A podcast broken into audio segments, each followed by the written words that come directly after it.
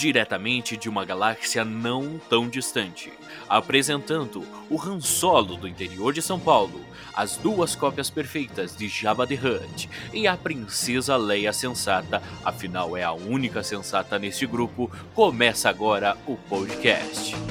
Não é temporada de duelo. Hortelino não veio e tivemos que improvisar. Vai Corinthians! Diga alô, diga Vitinho Harmonização Facial. Está começando agora mais um NTRT, esse podcast do universo da zoeira, onde a gente fala sobre cultura pop dessa nossa forma bem tonga, bem escrachada, bem sem sentido, bem que causa revolta nas pessoas. Mas estamos aqui mais uma vez, novamente, começando a gravação de mais um episódio maravilhoso. E aqui junto comigo temos ele, o magnífico, o maravilhoso, o sex symbol desse podcast.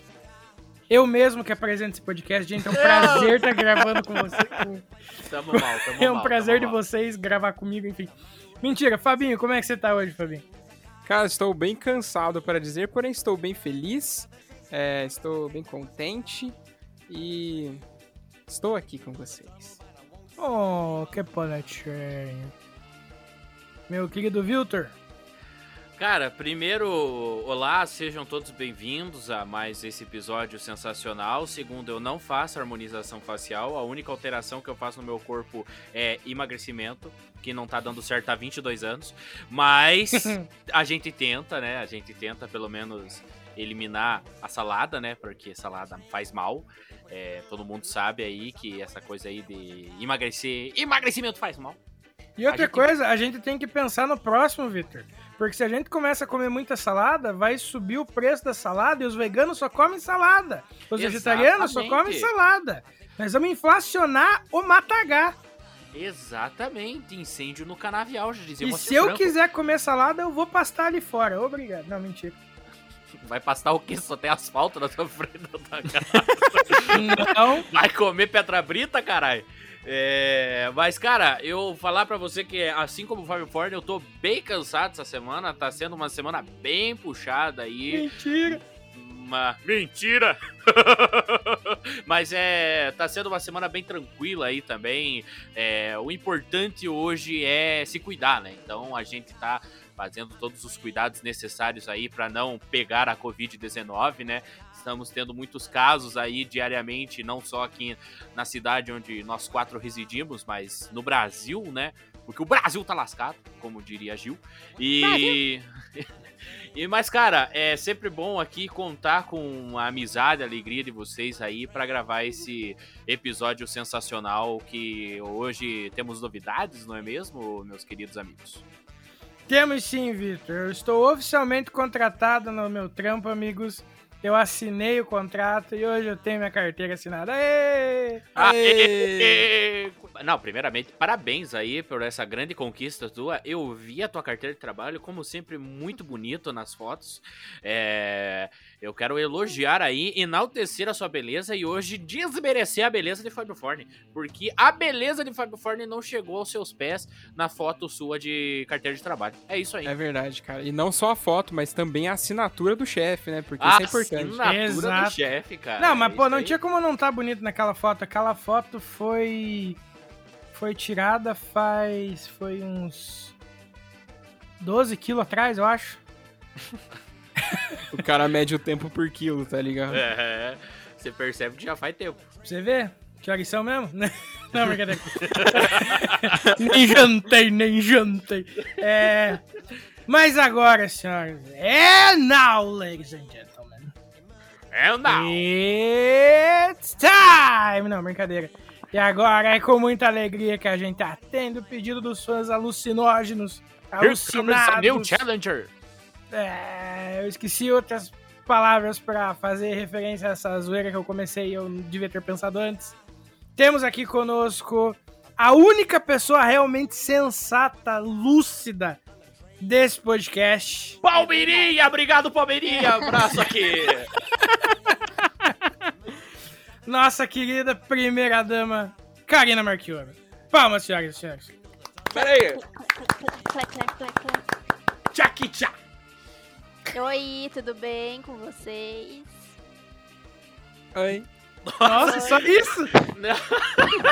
Eu, eu, eu, tipo, eu pensei assim comigo, vou tomar um gole d'água, porque a Karina agora vai parafrasear. A Não, menina calma. solta quatro vocês, não palavras. deixaram, vocês não deixaram eu terminar? Vocês eu? Eu esperei vocês me darem um oi, pra daí eu continuar. Oi, vocês Karina, Ah, tudo bem? entendi. Tudo bem, Karina? Amo teu, a- amo teu namorado. É um Tudo amor. bem com Todo mundo ama. vocês? Muito obrigada por, estar, por me convidarem, né? Estar aqui Eu conheço volta. pessoas que não amam. É, e por me ignorarem também. Nossa, Eu não tô valeu. ignorando. Quem tá falando merda é o Victor. Não, olha só, eu queria agradecer a todas as 237 mil pessoas que assinaram o nosso Avaz, é, pedindo a contratação aí da Karina. Cada uma doou um real. E o- Inclusive, eu quero agradecer as? Inclusive, eu quero agradecer as pessoas que entraram na nossa, na nossa vaquinha virtual pra contratar a, Karina, porque assim como o Palmeiras, a gente fez uma vaquinha uma vez pra contratar um craque, mas ao contrário do Palmeiras, a gente conseguiu pagar a dívida, não é mesmo? Não, eu só queria. é, Eu só queria agradecer aqui a todo mundo que topou. É, que todo mundo que doou seu um real, né? 237 mil pessoas. Então nós temos 237 mil reais. Só que eu não sei o que, que o Vinícius fez, que a conta tá zerada, né? Eu, eu fiquei em- me perguntando. Aí ele pera, falou Victor, que. pera só um pouquinho que eu ele falou que Calma, calma, que eu não vou conseguir Pereira. ouvir. Pera aí que eu não tô conseguindo ouvir. Não, é no próximo avião, não agora. É no próximo. O cara tá indo pra Dubai, viado. Lazareto tá viajando na pandemia? Desgraçado! Não! Não, não tenho nem dinheiro pra isso. Ó, mas eu digo aqui. Sushi, sushi, eu não, não, eu não como escargot. Beleza. Ele Ó. tá na Move, voltou a funcionar, né? Tá na Move. É, Pra quem não entendeu, aqui ó, piada interna, pessoal. Pra quem não entendeu, vai lá no, no, no Twitter, digita lá, Move. Não, não digita não, é uma Mas não balada é, ruim mas não é da movie cidade. de filme, não é movie de filme, é MUV, sabe? Isso, exatamente. Porque I like to move, move. I like to move, move. Não, mentira. Gente, Enfim, mas. ainda é é- o momento da Karina. Cala a boca, Victor. Não, mas só Não, queria eu já agradecer. acabei, já. Viu? Ela acabou. Já acabou, Jéssica? Porque você não deixou ela falar, né, Victor? E- Eu! Eu. Eu! Você ficou. em- Ah, vai tomar do teu zóio. Você ficou interrompendo aqui que nenhuma desgraça também e fica botando culpa em mim. pode passar no cartão, não tem problema. Filho da puta. Cara, mas eu queria agradecer mesmo a todo mundo aí que, que topou com a ideia. Nós ainda também estamos tentando trazer pro nosso cast aí Leão Lobo e André Marques, que foi uma promessa aí que o Fábio fez. Ele tá em tratativas aí, né, Fábio Ford? Exatamente, ó. Vou falar pra vocês que tá bem perto de acontecer, entendeu? É, esse dia atrás tive uma call com os dois.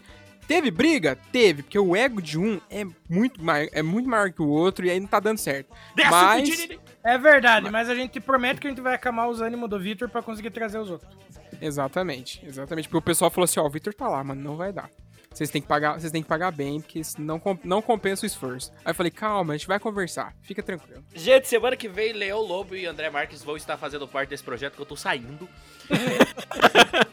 Muito obrigado aí a todos vocês que confiaram aí. Vou estar em outros projetos aí. Vou, vou começar um- uma nova banda.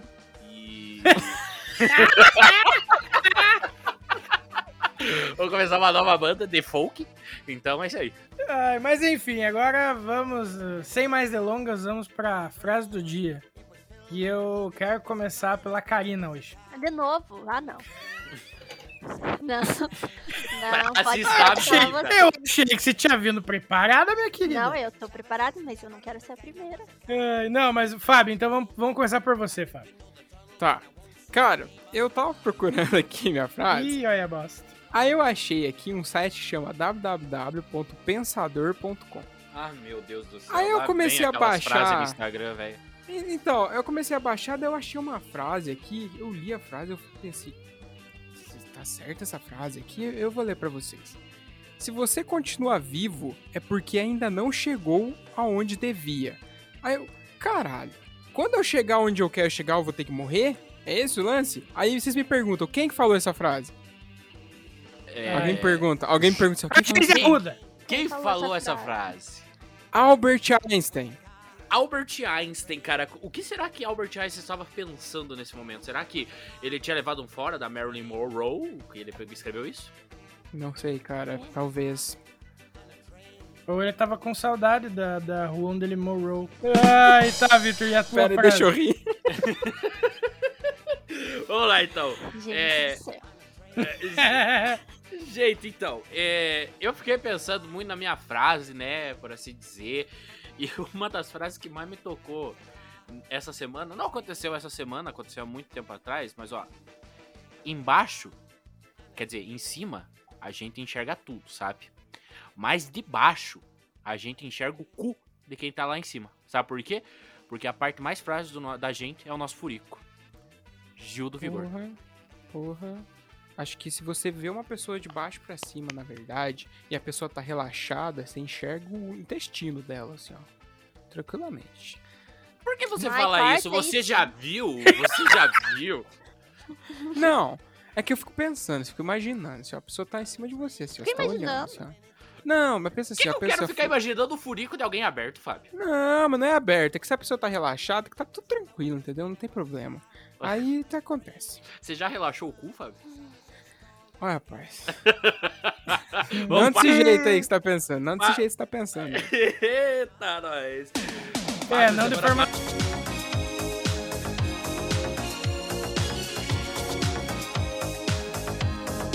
Fechado. Karina do céu, abre os olhos. Abre os É. olhos, Karina. Não, quem tá com o olho aberto é o... Quem tá com o olho aberto é o Fábio. Oh, nossa, credo que horror. Vai, continua. Karina, agora é tua vez, Karina. Tá. A vida é muito curta para fazer o que não gosta. E Você isso tá me deu lendo, Karina? motivação pra eu pedir demissão. Que? É pra o fazer o que eu não gosto, né? Então. Mas isso, Tá, foi- isso, eu- é. isso aconteceu agora? Ou é Não, né? Eu não vou pedir, eu preciso de dinheiro. Mas Ah, a não, não. vontade é grande. Pelo amor de Deus, mano, não pede demissão. Os gatos estão chorando, Karina. Você tá feliz? Tá, eu vou, vou pra minha frase, então. É, se na vida tu caminhardes e verdes que é grama, então é verde. Se o mar é morto, pode ser vermelho, porque ele abre.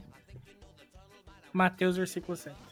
Maravilhoso, cara. Essa daí até me marejou os olhos. Nossa, vai do céu. Fiquei de veras emocionado, cara, com essa frase. Muito obrigado, eu sei, eu venho aqui compartilhar um tico da minha sabedoria com vocês, então espero Mas que que o dia de vocês... Ah, That's what she said! Que grande sabedoria. Mas vamos seguindo aqui, que vamos pra frente que atrás vem gente e a gente já volta.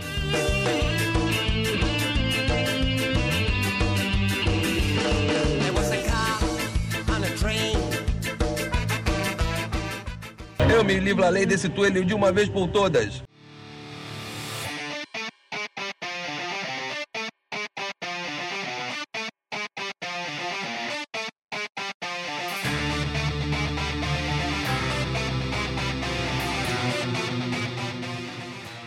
Hoje o nosso primeiro tema é sobre o filme Um Lugar Silencioso 2. Não assisti nem o primeiro, caros amigos ouvintes. Mas, tudo bem. Ah, hypes e informações sobre o lançamento do filme que estreia 28 de maio agora? Exatamente, mas não no Brasil. Égua! Não sabia nem que tava em produção, na real. Bota fé. O que, que vocês têm a falar sobre isso, já que eu não vi o filme? Cara, ele. Esse filme aí é um dos filmes mais agoniantes que eu já assisti até hoje. Não sei se. se- se- vocês que não assistiram sabe, sabem pelo menos o, o lance do filme? Qual que é o lance do filme? Sei, sei. Acaba a luz do lugar, a JBL des- descarrega no meio do rolê Ah, e daí ele subiu pra pegar um violão e só É. tem um cara na festa que sabe tocar e o filho da puta só sabe tocar tempo perdido de Legião Urbana. Ah, Então todo mundo amarra ele e fica um lugar silencioso. Entra aí, Rodolfo. Eu acho- para, Eu acho que o Lugar Silencioso 2. Eu acho que o Lugar Silencioso 2 o cara aprendeu uma música nova. ah. Ainda é música? cedo. Aí vai ficar um bando de gente lá, toca ainda é cedo, a gente não, a gente quer tocar as músicas novas. Olha a volta que eu dei pra costurar uma piada, senhoras e senhores. Ah, Esse é Vinícius piada aí, Pereira. olha só do céu, daqui a pouco vai aparecer o cara que faz o zóio gordo do Zorro Total aqui. Bem, o da minha eles riram, Vitor. Olha a tua, ó, ó o eco das risadas da sua- do seu humor.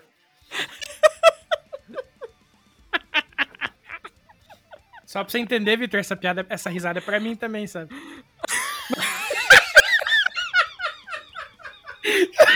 Mentira, que vacilo. Mas, continuando, a, a- não, agora falando sério, esse é o, aquele, aquele, o filme que em inglês o nome é Bird Box, não é? Ou eu tô Não. confundindo? Tá Não. confundindo. Quiet Place. É que pela foto que o Victor mandou ah, aquele dia no grupo eu achei que era não. Então, beleza. Então, desculpa. Vou Não, nem... não. Não, é que na verdade é assim, tem, é, tem vertentes, né, por assim dizer, do, do- da história do filme, né? Na história do filme não, mas tipo, o, o Bird Box era o que você não podia ver. É o que você não podia Ah, tocar, tô li... Nossa, eu tô ligado qual filme que é. E o lugar aquele que a silencioso você criancinha não podia fazer Aham. barulho.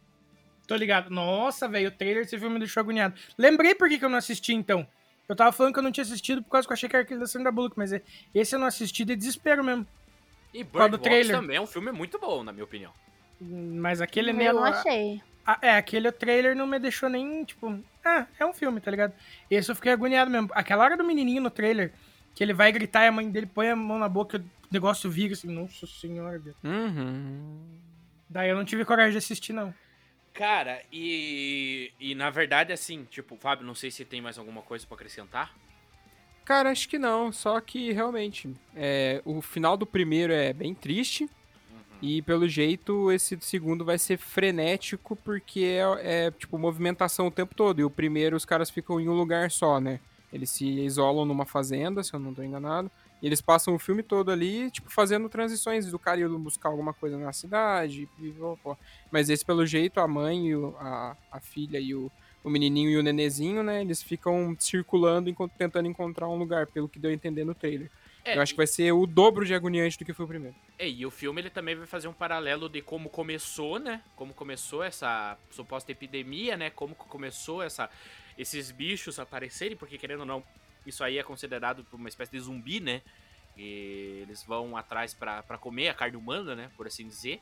E mas eu eu, eu tô bem animado pra esse filme, porque eu assisti junto com o Fábio, se eu não me engano, Um Lugar Silencioso. E como o Fábio falou, é um filme bem agoniante. Eu acho que, assim, as cenas que me marcaram desse filme foi o começo, né? Do brinquedinho fazendo barulho. Da, que a menininha lá que é surda coloca a pilha, né? No brinquedinho, o piazinho que tem 3 anos de idade, 4 anos de idade, aciona sem querer. E acontece um evento que é muito triste. E, e também no, meio que pro final, né? Que ele, que tipo, a questão do sacrifício para salvar a, a vida da família, né, por assim dizer. Eu, não, eu tô contando nesse, nesse estilo para não para não contar muito spoiler, né, para não dar muito spoiler na cara para vocês. Mas o, o Lugar Silencioso, ele é- foi um dos filmes que marcou a carreira do John Krasinski, né? O John Krasinski, ele ele até hoje, né, muito conhecido por The Office, né, por fazer o Jim Halpert, mas ele também é um grande diretor, né, um grande produtor, um grande diretor. E esse filme é ele que produz. Ele e a mulher dele, né? Que a Emily Blunt, que é a, a atriz principal né, do filme, é a esposa do John Krasinski. E no filme eles também são casados, né? Ele, o John Krasinski ele é diretor, mas também faz a ponta como ator, né? Ele, faz, ele é um dos protagonistas dentro do filme. E ele, ele é o diretor e o roteirista.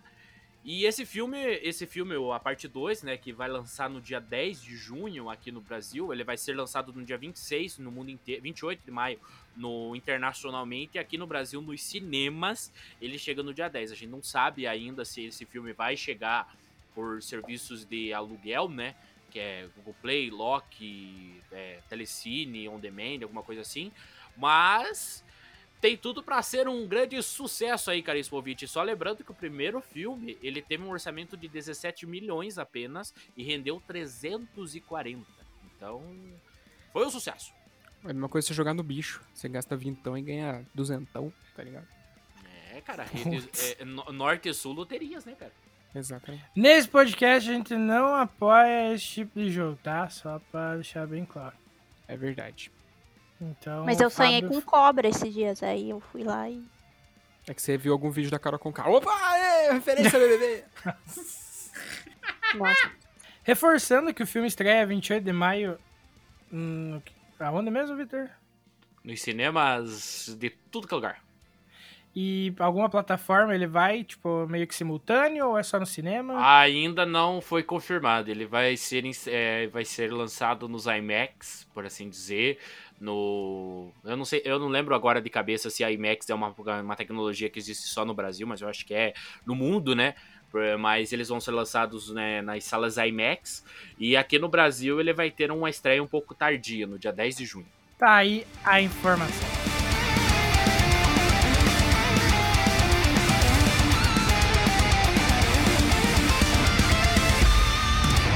O coelhinho pacotou.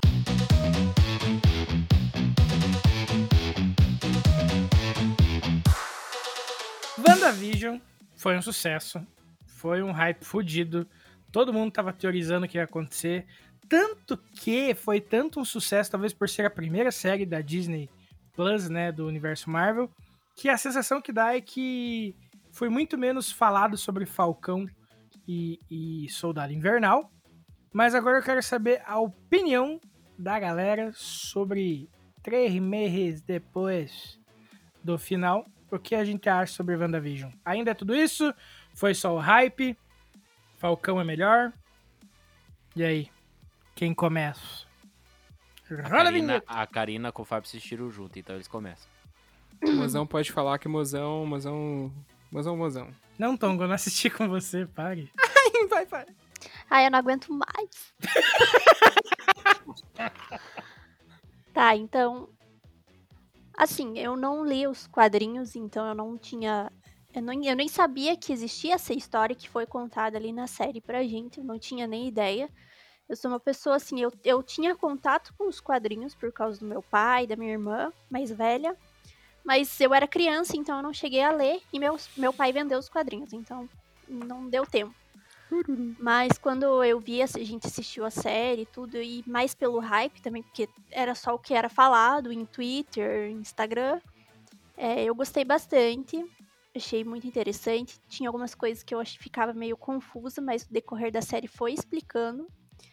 E é claro que o final, né, deu aquela ponta para mais coisas que estão por vir. Mas eu achei muito não sei, eu fiquei assim, muito presa à série, sabe? Ficava pensando em teorias, tudo. Tanto que a teoria que saiu mesmo na internet, que os fãs criaram, era melhor do que o próprio final, mas tudo bem. É, mas gostei bastante. Mesmo assim, gostei do final. Achei bem interessante. Ela meio que fazendo uma realidade com ela mesma, né? Na. Não sei se dá pra gente falar, não é mais spoiler, né? Acho que não. Já saiu faz tempo. Mas, enfim, como eu disse, como eu não li os quadrinhos, eu não tenho muito embasamento. Mas é uma série, assim, que eu achei bem interessante. e Tô ansiosa pra ver a, a Wanda no mundo, no universo ali do. Do Doutor Estranho. Cara, eu compartilho de tudo que ela disse e reforço que eu achei o final uma bosta. tá ligado? Achei o final. Nossa, mano. Tipo, ali no penúltimo episódio é tão assim, você fica, caralho, mano, olha o que tá acontecendo. Finalmente, pá, pá, pá. Você pensa assim, vou assistir o último porque, sei lá, vai terminar de um jeito foda. E, tipo assim, eu tentei escapar de todo quanto foi spoiler, não só eu, como a Karina também, né? Porque a gente tava assistindo aos poucos. É, e fazia, fazia um mês já que tinha saído a série, amor? Uns, umas três semanas? Não, a gente Acho que- começou a assistir e ainda tava saindo o episódio, mas a gente Acho que- atrasou um pouco. Ele saía um por semana, vocês dois que assistiram Sim. desde o comecinho? Hum, Então fazia bastante tempo que tava saindo, porque a gente começou a assistir ali no, quando tava saindo o sétimo episódio, mais ou menos, se eu não me engano. É, e tipo, quando, né, quando a gente chegou no último, se eu não me engano, ele, a gente tinha, ele fazia uma semana que ele tinha lançado. E aí foi aquela esquivação de, de spoiler pra não saber como é que era o final. Só que aí eu vi no Twitter alguém falando que o final era uma bosta, já eu já interiorizei isso, tá ligado? Falei, putz. Aí eu lembro que assistindo o penúltimo episódio, tava mó tardão aqui, a gente virou um ponto e falou, vamos terminar isso aqui. Daí a gente terminou o bagulho e eu falei, que bosta. Tá ligado? Realmente, a pessoa que eu vi falando não tava mentindo, não. Achei muito fraco. É que, Muito é que fraco. todo mundo criou muita teoria, né? Eu acho que foi mais uma culpa da expectativa dos fãs mesmo do que do próprio da própria série. Exatamente, tem isso também. É porque é, é sempre esse lance. é, sai o título, a galera já começa daquela aquela explosão de teorias, igual você disse, e também de do, do desenrolar e pá. E a galera que tava assistindo, que tava fazendo essas cacetas dessas teorias aí, conseguiram estragar a experiência do negócio, entendeu? Apesar de que a série também, mano, sei lá, não sei se vocês dois vão concordar que o final não foi bom, tá ligado? Foi um final mediano e que a- aquela cena que mostra a, a Wanda isolada e tal, no mundinho dela, lendo aquele livro lá que eu não lembro o nome agora, é, que ela vai enfrentar lá, o- ela vai virar a vilã do, do Doutor Estranho, é isso o rolê, né? Mais ou menos. Em tese, não. Mas pode continuar. É, essa cena eu achei legal, porque já abriu aquele leque mais uma vez pra você imaginar o que pode ser, o que que pode ser que esteja vindo, tá ligado? Então, sei lá, de 0 a 10 uma nota pro final, 4. É, não, não vou. Agora é minha vez, eu também assisti junto com, com o Mozão. Tirando acho que os dois últimos episódios. Mas, assim. Eu ainda acho a série boa. Não, não sei o que, que o Victor vai dizer. Ah, mas, ah, ao contrário de vocês dois, tipo, a gente já tinha conhecimento dos quadrinhos, então. Pra mim, pelo menos, prejudicou um pouco, porque eu criei uma certa expectativa desnecessária. Mas analisando, depois de assistir Falcão e Cidade Invernal, eu, não, eu acho que não tem uma série melhor que a outra, sabe? As duas estão bem, bem pá de igualdade, assim. A única diferença é que depois do que aconteceu com WandaVision, a gente já foi mais pé no chão pra essa segunda série, sabe? Eu acho que talvez até se, talvez se reassistisse, se eu ass- reassistisse WandaVision hoje, eu acho que eu gostaria mais da série, porque eu já tô assistindo sem o hype e já tendo um, um padrão nivelado, digamos assim, né? Uhum. Do que como foi no começo. A gente não assistiu Falcão ainda. Então, não- a gente não, não teve essa sequência, tá ligado? De- da- das produções da Disney ali no, no- da Marvel. Então, eu não sei, tipo assim, pelos comentários que eu vi na internet e os comentários de vocês falando da série, ela realmente deve estar muito boa, ela deve estar até melhor que WandaVision, né? Obviamente, né? que Você acabou de falar isso. Mas a gente precisa assistir, eu tenho certeza que se a gente assistir, a gente vai concordar. Porque, sei lá, a produção. Acho que os caras, eles experimentaram na WandaVision e, e tipo, é, consolidaram no Falcão e nas próximas que vão vir. Muito provavelmente vai ser esse lance. Sim. É, então, é, sobre a minha opinião, né, com base nas, nas opiniões dadas por vocês, sobre a questão do Falcão, primeiro, que vocês comentaram. O Capitão América é o produto de sucesso da Marvel, né? Porque ele representa os Estados Unidos, por assim dizer, né? Então, tipo, ele é o. ele carrega em si, consigo, a bandeira de um, de um país, né? Então, se você for, na minha opinião, mesmo eu não gostando muito do Capitão América, a gente tem que concordar que as produções voltadas pro Capitão América no MCU são fantásticas. Tipo, Guerra Civil é muito bom. O Soldado Invernal é maravilhoso, eu acho, tipo, muito bom. Eu, eu tenho ainda um carinho muito enorme pelo primeiro Vingador, porque um dos meus vilões favoritos, né? É, é, é foda dizer vilão favorito, né? Mas um dos meus vilões favoritos era o Caveira Vermelha.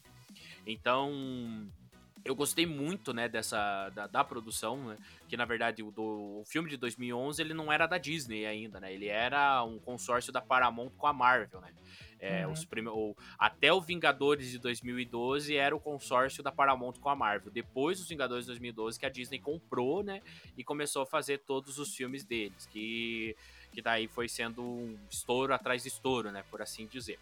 Mas por que, que a gente tá comentando sobre a questão de WandaVision? Porque vale ressaltar, assim, vocês comentaram sobre o final, né? Sobre a questão da Wanda, da Wanda tá louca, né? A Wanda tá ali criando mil teorias com Darkhold, tentando entender o que é aquele livro que estava no porão de Agatha Harkness.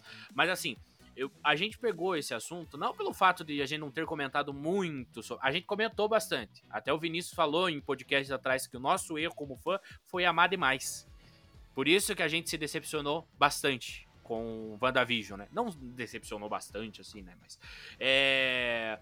O Kevin Feige, que é um dos cabeças né, da Marvel, né, da- do conteúdo criativo da Marvel, ele afirmou em uma entrevista que o Doutor Estranho, que é a figura mais emblemática para aparecer nesse, nessa nova fase do MCU, ele realmente ia aparecer no final de WandaVision.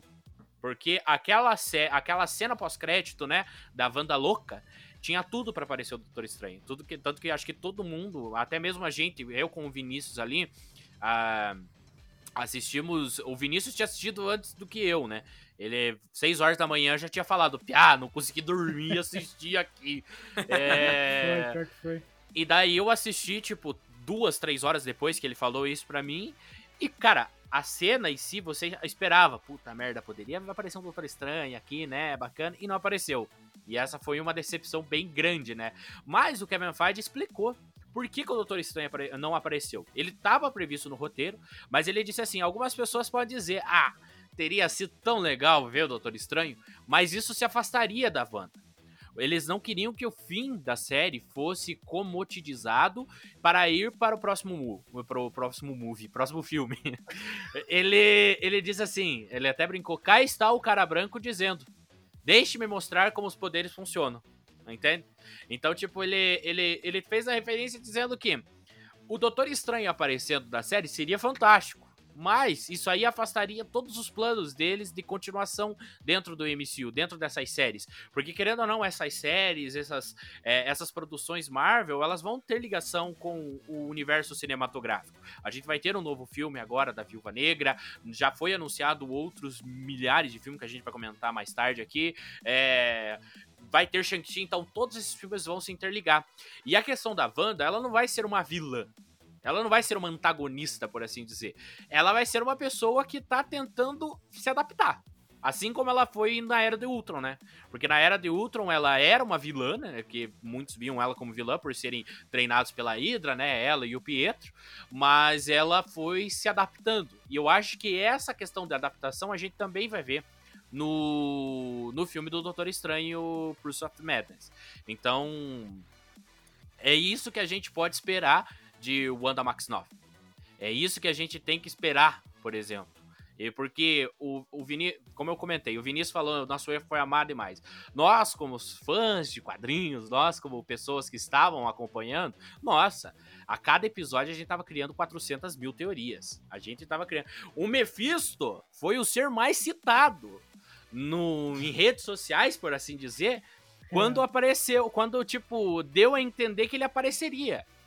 Quando, tipo, no segundo episódio, que é uma. No segundo episódio que eles vão da transição dos anos 50 para os anos 60, que aparece aquele cara com a roupa de apicultor saindo do bueiro, todo mundo, meu Deus, será que é o Mephisto? E era um Zé Orelha, um ninguém, sabe, pra série. Era só um cara que era mandado pelo Harvard lá, pro Harvard lá, pra ele entrar lá e ver o que que aconteceria. E, tipo, era isso só, sabe? Era só isso e a gente criando 200 mil teorias. Meu Deus, é o Mephisto? Meu Deus, quem é esse aí? Será que é o Pietro? Meu Deus do céu! Tinham A achado par- até um vilão, né? Um outro vilão, na real. Que ele tinha uma roupa parecida com a do- um apicultor num quadrinho dos anos 80, uma coisa assim. Sim, tipo, foram N teorias criadas por WandaVision. E, e esse erro foi de nós fãs.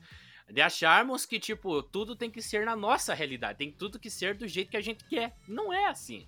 Não é assim, tá? Beleza, é uma adaptação. A adaptação tem que ser, tipo, do gosto do fã? Ok. Mas você não precisa adaptar corretamente como tá. A Dinastia M, que é a série de quadrinhos que inspirou, por assim dizer, essa leva da WandaVision, ele é totalmente dark, é totalmente cruel, por assim dizer, esse arco dos quadrinhos. É um puta arco fudido da coisa dos X-Men, né? Mas ele é o puta arco assim que você. Eu não imaginaria se eles fizessem totalmente fiel o arco do Dinastia M dentro de uma série Marvel, porque não combina. Ele Até é muito mesmo. cruel, né, cara, na cabeça. Tipo, a Wanda em si, ela, ela, ela tá passando por uma tortura psicológica que, tipo, indiretamente ela mesma causou, né, velho? Sim, é, é muito pesada essa parada. Essa dualidade do, da sanidade e da, da loucura. Porque é é uma linha muito tênue, assim, tipo, você vê ela o tempo todo nessa, nessa parada. E daí quando ela descobre que as crianças sumiram, meu irmão. É, então, tipo, quando apareceu a, a- quando a gente, quando tipo, hum, acho que no terceiro ou quarto episódio, que eles começaram a traçar quem eram as pessoas que estavam dentro de Westview, é, a primeira coisa que eu notei quando saiu o episódio foi engraçado, não tem nada sobre a Agatha aí. Não tem da Agatha, não, Agnes, né, que era a personagem. Não tem nada sobre a Agnes aí, o porquê será? Tipo, eles colocaram lá, tinha é, licença de. é, carteira de motorista de todo mundo lá, só não tinha da Agnes. Daí a gente ficou traçando. Eu com esse. com esse. Tia da mãe do Vinícius aqui, a gente ficava reunido no Discord, depois que saía o episódio, a gente ficava 45, 50 minutos falando sobre o episódio em si. A gente ficava traçando, tipo, se a gente fosse fazer um podcast do que a gente falava, meu Deus do céu, era 497 teorias e nenhuma tava certa. Mas a gente criava, sabe? Então, a única teoria que tava certa, que eu tenho orgulho de dizer que a gente acertou, foi a da Agnes. Porque a Sim. gente, desde o começo, tava falando, essa aí não é, a- não é uma moradora qualquer, ela é a Agatha Harkness. E a gente começava a martelar desde o, que, sei lá, quinto episódio, a gente martelava. O Pedro, que mora comigo aqui também, o Pedro falava, ah, isso aí, essa aí tem tudo pra ser a Agatha, não sei o que, tinha ter feito. Essa aí foi a única teoria que deu certo em todas as outras 1207, 1293 que a gente criou. Não só, não só eu e ele, mas os fãs em si, sabe? Então, foi decepcionante. E sobre a questão da, sobre a questão da diferença de WandaVision e a di- a diferença de Wanda bati no espaço sem querer aqui. A diferença de WandaVision é a diferença de Falcão. WandaVision, ela não é pé no chão. Ela é uma série totalmente que, tipo, é, não é uma série ligada à nossa realidade. E o Falcão e o Soldado Invernal é uma série, querendo ou não, ligada à nossa realidade. Porque não tem poder, se você for analisar. O Super Soro não é uma, um, um puta super poder. Ele só é uma coisa que aguça os teus sentidos, né? Que só deixa você foda. Basicamente isso, né? Não, ele dá super força. não, mas super força, super força, se você for analisar com outros poderes da Marvel aí, criados pelos, pelo Ah, universo não, Marvel. mas porra, o, o Steve Rogers segurou a porra do helicóptero, meu irmão, em Soldado Invernal, tá ligado? Não, sim, só que eu digo assim, que ela é muito pé no chão, né? Tirando essa questão da super força, ela era uma, uma série pé no chão. Ah, não, isso eu concordo. É que você, tipo, deu uma. Deu a entender que era só, tipo, ah, ele só te deixa mais esperto. E É, isso não. quem faz é Biotônico Fontoura. Exatamente, e Metiolate quando você passa no machucado. É, mas assim, ela é uma série muito boa, eu recomendo pra caralho, assim, é, Falcão Soldado Invernal foi uma série que tocou, que foi uma série sensacional, assim, que além, foi muito além do que é o que a gente esperava, foi muito além do, por exemplo, do- dos quadrinhos, né, foi muito além da ação, a história por trás é sensacional. A história do, do Isaiah, que é um personagem, é fantástico. Tipo, é triste, né? Não é fantástica, é triste. Mas o desfecho pra ela é muito bom, na minha opinião. Então, enfim, recomendo demais. É, mas, enfim, é isso que eu tinha pra comentar sobre o WandaVision. Eu acho que eu já soltei meus cachorros aqui, né? Ana Maria deve estar triste comigo. É, mas, de fato, WandaVision, ela é bom, só, ela é muito boa, só que o final deixou a desejar. O final não foi do nosso agrado, por assim dizer. Mas como eu comentei, nosso erro foi amar demais. Exatamente. Eu acho que cassino embaixo em praticamente tudo que o Victor disse. Especialmente pela parte do Amar Demais, porque. Cara, era uma série que a gente assistia às seis da tarde, sete horas por aí, e ficava mais uma hora depois conversando sobre. Depois que acabava, tá ligado? Então, tipo, a gente. Eu acho que todo fã criou muita expectativa e acho que é só por isso que a galera tá reclamando. Pra variar, né? Porque o nerd tem que acabar. O nerd é, porra, chato pra caralho. Nossa, chato demais, meu Deus do céu. Isso aí eu vou ter que concordar. É, é foda, né, cara? Porque a galera faz uma parada pra agradar a gente e a gente acha que eles têm a obrigação de fazer do jeito que a gente quer. Exatamente, isso que eu comentei. Tipo, se a gente fosse fazer uma coisa. é, se, se fosse fazer uma coisa de agrado de cada fã, meu Deus do céu, imagine o fanservice que seria cada produto, Sim. sabe? Então, tipo, é que nem, por exemplo, Star Wars. Vamos pegar Star Wars aí. É, se fosse criar, se fosse seguir todas as teorias que fãs criaram desde o começo do Despertar da Força, meu Deus do céu, o Star Wars só faltava ressuscitar o Vader e colocar 37 sabres de luz nele e, tipo, fazer ele o novo General Grievous, sabe? Do jeito que estavam criando teoria pra ele. Fica aí então a, a nossa conclusão. O nerd tem que parar de amar demais e querer cagar regra com tudo aquilo que foge ao seu alcance. Assim como o jovem, o nerd tem que acabar.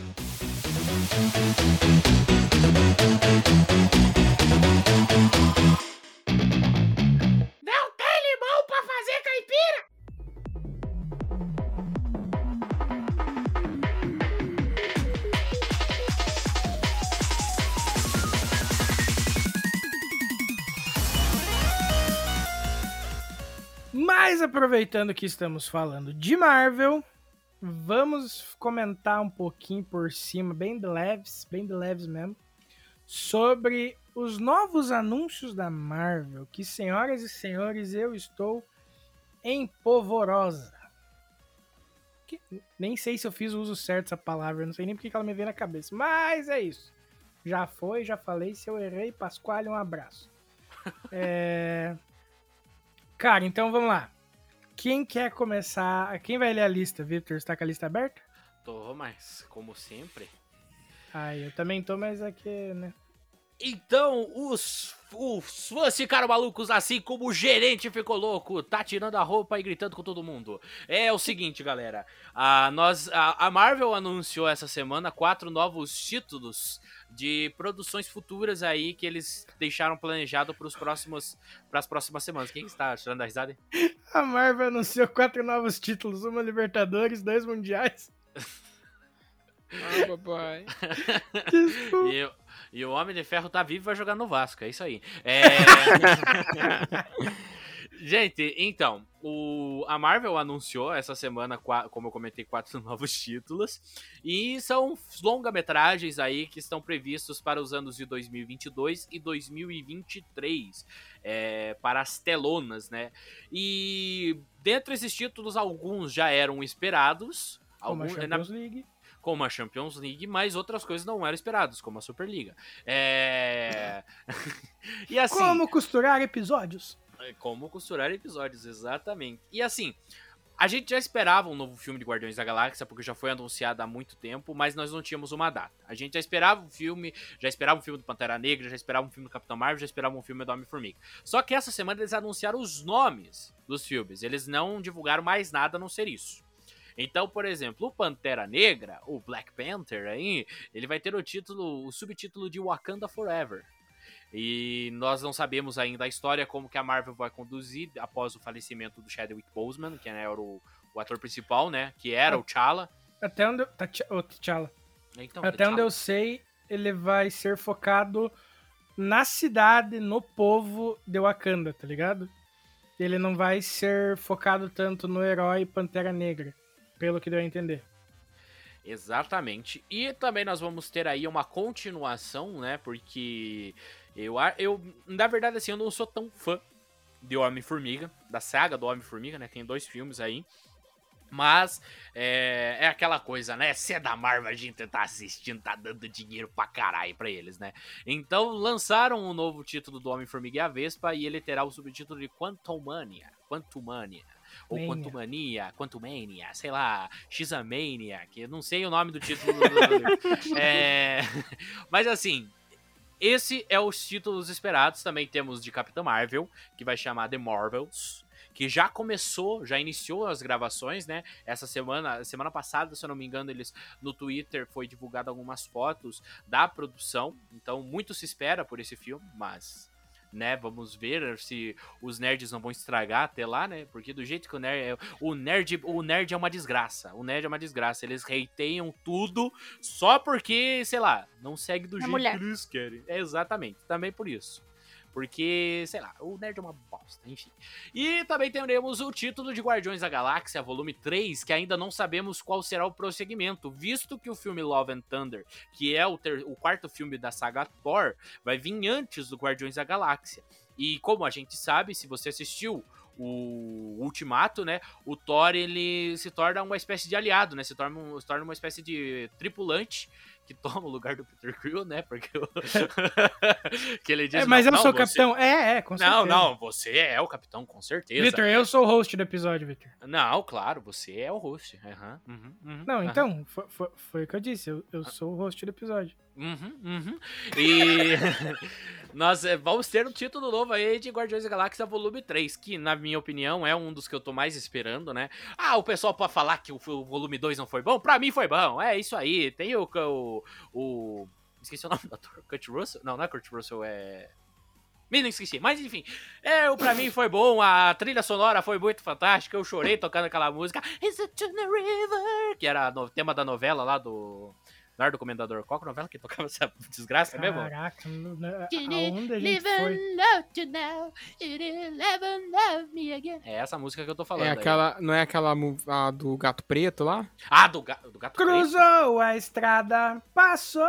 Novela do. Gato Preto. É, é dessa aí, sim. Gato Preto da novela. Da novela O Sétimo Da Guardião, Marinha. cara. Isso. Sétimo daí. Guardião aí, Brasil. Aqui é cultura. E eu nem assisti essa novela, mas aqui é cultura. E também eles anunciaram algumas cenas inéditas da série Eternos, que chegará ainda este ano aí. Da série não, do filme Eternos, né? Que chegará em novembro deste ano aí. Como eh, antes de nós gravarmos né, esse tema aqui, até a Karina estava perguntando o que são os Eternos, o Vinícius estava explicando aí que os Eternos são um grupo muito legal, muito bacana, que vai causar grandes confusões na sessão da tarde, né, Vinícius? Exatamente, um grupo bem bacana também, assim, é uma palavra meio forte, assim, né? Mas eles são um grupo, definitivamente. E além do e além dessas produções, nós vamos ter também as já anunciadas, né? Viúva Negra, que vai chegar em julho, o Shang-Chi e a Lenda dos, dos Dez Anéis, que vai chegar em setembro, os Eternos, como a gente falou, que vai chegar no dia 5 de novembro, o filme do Homem-Aranha, que vai ser aquele filme para Natal, dia 17 de dezembro, e também vamos ter Doctor Strange e The A Multiverse of Marvel tá Madness. grávida, vai ser um filme pré-natal. Nossa, mãe do céu. Ai, e também Thor. Love and Thunder. Mas assim, como eu comentei, eu tô animado porque, na verdade, coisa que anunciam de Marvel, eu tô animado. É, E vocês, meus caríssimos, os que me também. Ó, deixa eu perguntar. Esse do Thor Pergunta. é da Natalie Portman? É. Nossa, esse aí é o que eu mais tô animada pra ver o- os nerds reclamando dela levantando o martelo. Pô, Ela mas se eu falar que eu acho que musculosa. eles não vão reclamar desse em específico. Porque é a. Natalie Portman. Não. Porque a, a Thor nos quadrinhos, ela é um personagem muito querido e muito forte. E agora, na- na- nas últimas. Mais recentemente, né? Ela deixou de ser a Thor, porque eu não sei se vocês lembram que ela tinha uma doença e cada vez que ela invocava os poderes, ela ficava mais perto de morrer, né?